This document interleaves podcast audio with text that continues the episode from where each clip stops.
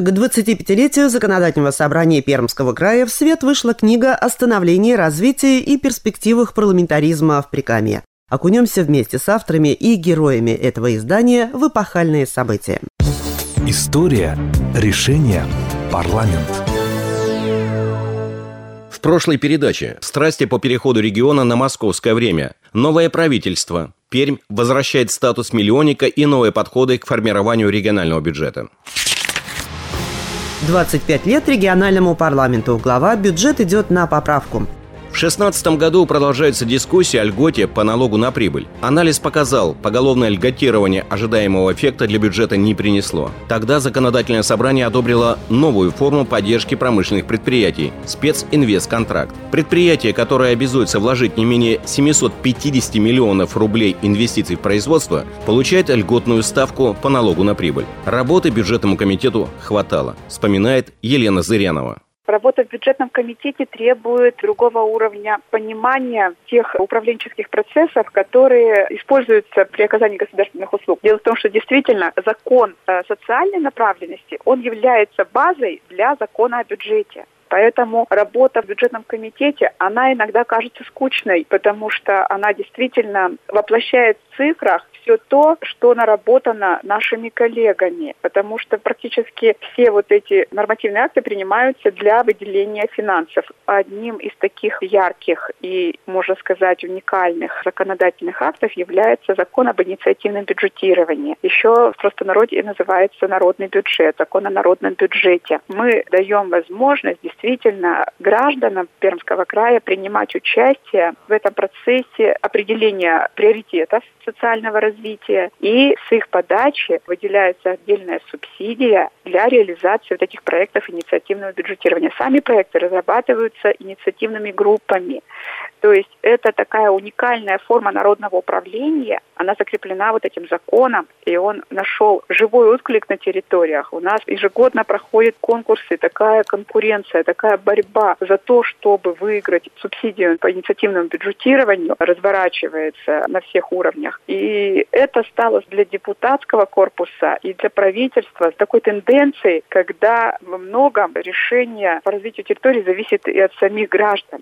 Книга «История решения парламент». Глава «Социальные вопросы». Как полагается, в предвыборный год власть стремилась излучать сплошной позитив. Были приняты семь социальных законов. В списке льгот для малоимущих и многодетных особняком выделялась существенная льгота по платежам фонд капремонта для пожилых граждан. Законом о капремонте и фондом депутатам законодательного собрания и исполнительной власти не везло изначально. Директора фонда менялись как перчатки. Собираемость платежей в первые месяцы работы закона едва дотягивала до 15-20%. На этом фоне определенное послабление в адрес самой электорально активной части населения выглядело просто неизбежным, говорит председатель комитета по социальной политике Законодательного собрания Пермского края Сергей Клепцин. Порой банальных юридических фраз где надо поставить точку, где запятую, и даже присказка такая есть, да, до того, что мы действительно понимаем, что если принимаем ту или иную социальную форму поддержки, то мы ее принимаем раз и навсегда. И это тоже еще одно такой сторожок, чтобы понимать, что если что-то случится, мы в любом случае уже не можем и не сможем отказаться от этой социальной поддержки. И вот выборы нынешнего состава. Единая Россия набрала более 47% голосов. ЛДПР и КПРФ получили примерно по 18%. Около 9% набрали ССР. Законодательное собрание третьего созыва было сформировано. Избрано 60 депутатов. Председателем регионального парламента был избран Валерий Сухих. История, решение, парламент.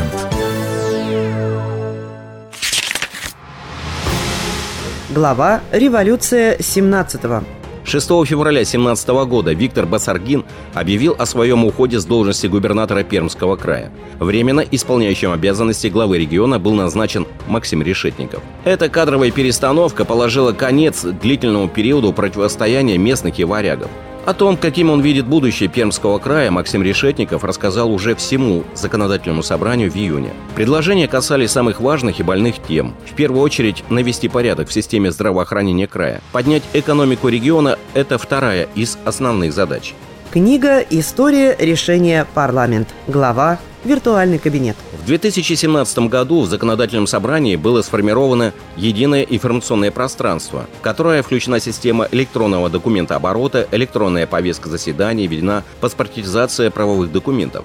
Мобильное приложение «Виртуальный кабинет депутата», которое есть сейчас и в других регионах страны, впервые было создано именно в Пермском крае. Пермский опыт отметили и на федеральном уровне – конкурсе 10 лучших IT-проектов для госсектора проект «Информационная система органов муниципального самоуправления Пермского законодательного собрания» был признан лучшим облачным решением.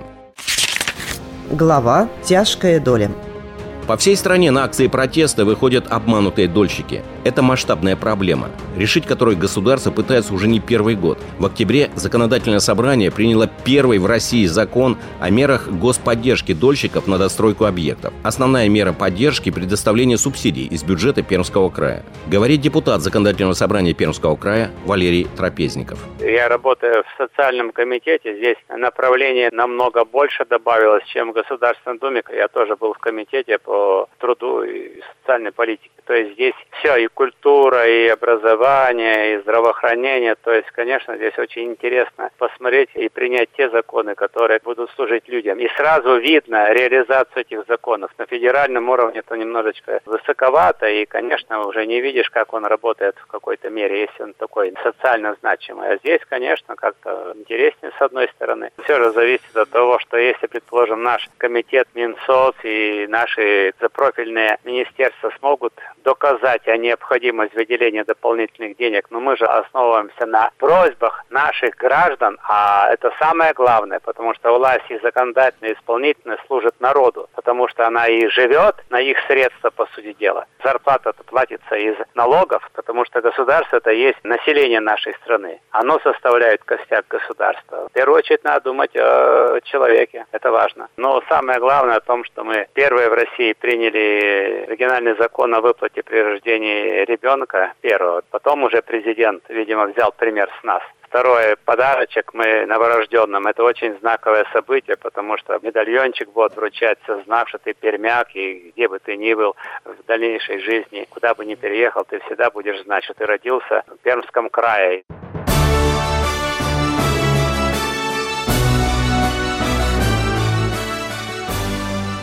А в ноябре в законодательном собрании обсуждали вопрос о новом символе региона. Решали, каким должен быть гимн.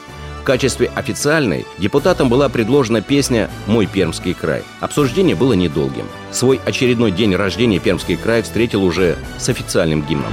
Мой